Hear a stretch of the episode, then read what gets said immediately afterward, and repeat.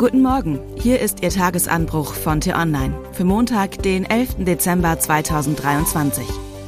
Was heute wichtig ist, plötzlich Millionen neue Deutsche? Geschrieben von der politischen Reporterin Annika Leister und am Mikrofon ist heute Anja Bolle. Seit Wochen schon dreht sich die Ampel um sich selbst. Alle Aufmerksamkeit und Kraft gehen dafür drauf, die Finanzkrise zu lösen und endlich zurück ins geordnete Regieren zu kommen. Doch währenddessen steht das Parlament nicht still. Große Gesetzesvorhaben laufen, die dazu taugen, Deutschland zu verändern. Zu einem besonders wichtigen Entwurf werden an diesem Montag ab 14 Uhr Experten im Innenausschuss gehört. Und man kann nur hoffen, dass die Regierenden die Zeit finden, gut zuzuhören. Es geht um den Gesetzentwurf zur Modernisierung des Staatsangehörigkeitsrechts.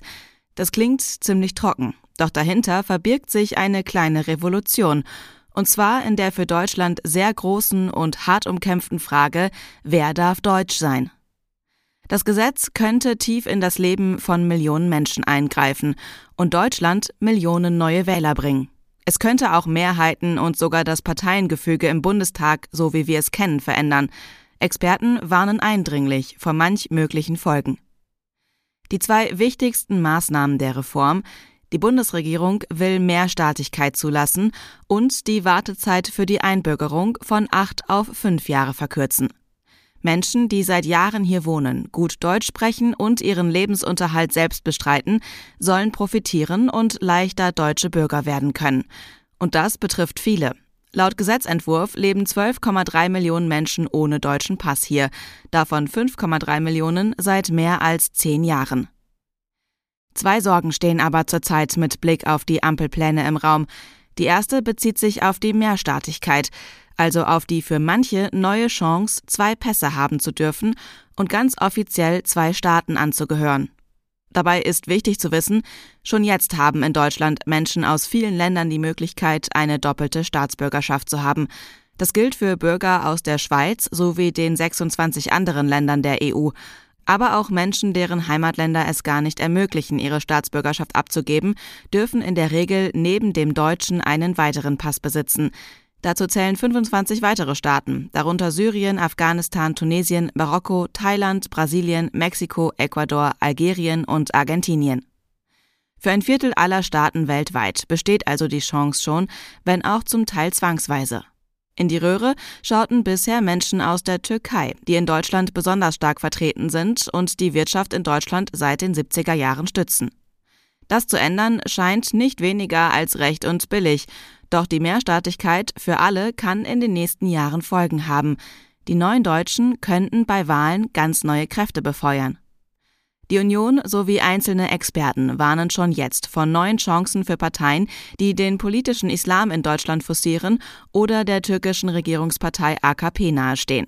Für Autokraten wie den türkischen Präsidenten Erdogan wäre das ein Traum.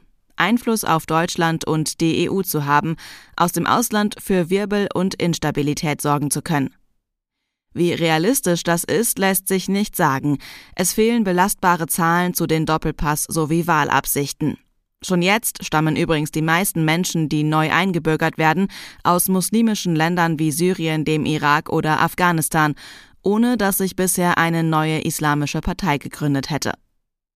Klar aber ist, dass die deutschen Parteien umdenken müssen, wollen sie nicht überrascht werden von den Geistern, die sie selber riefen. Bisher nämlich vergessen sie nur zu gerne jene Gruppen, die an den Wahlurnen keine Macht haben. Kinder und Jugendliche können davon ein trauriges Lied singen. Wollen Sie die Stimmen der neuen Deutschen, müssen Sie ihnen auch zuhören. Sie adressieren, sich wirklich für ihre Belange einsetzen. Bisher scheint es allerdings kaum bewusst, geschweige denn in Arbeit. Das gilt auch für ein weiteres Problem, das der Gesetzentwurf für die Reform in sich trägt. Bei der Regelung dazu, wer in Zukunft in fünf statt acht Jahren eingebürgert werden kann, besteht unter Experten noch große Verwirrung. Der Gesetzestext nämlich schließt bisher wichtige Gruppen plötzlich aus und andere ein. Das gilt zum Beispiel für die Formulierungen zur Unterhaltssicherung. Nach der jetzigen Fassung wären auch Schüler, Behinderte oder Alleinerziehende grundsätzlich von der Einbürgerung ausgeschlossen, weil sie nicht voll arbeiten können und Unterstützung vom Staat erhalten, mögen ihre Gründe dafür auch noch so gut sein. Auf der anderen Seite sollen Ehepartner von Vollzeitarbeitenden, die ein Kind haben, einfach und leicht eingebürgert werden, ohne dass sie sich überhaupt um Arbeit bemühen müssen. Das ist unfair, unsozial und auch für Praktiker nicht nachvollziehbar.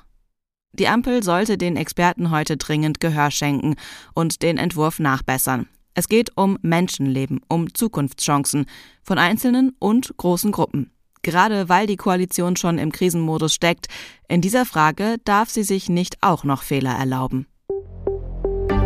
Was heute wichtig ist. Die CDU-Spitze legt heute einen Entwurf für ihr neues Grundsatzprogramm vor. Auslöser war die herbe Wahlschlappe bei der Bundestagswahl 2021. Mit neuen Inhalten soll es zurück an die Macht gehen. Polens amtierender Ministerpräsident Morawiecki gibt eine Regierungserklärung ab und stellt die Vertrauensfrage im Parlament.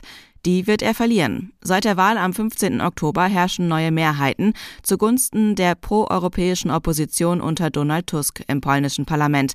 Sobald Morawiecki die Vertrauensabstimmung verliert, darf Tusk sich an der Regierungsbildung versuchen.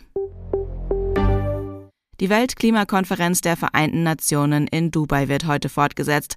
Umweltministerin Steffi Lemke von den Grünen wird zu Besuch sein. Das war der T-Online-Tagesanbruch, produziert vom Podcast Radio Detektor FM.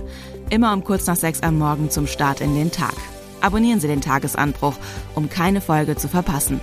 Vielen Dank fürs Zuhören. Tschüss.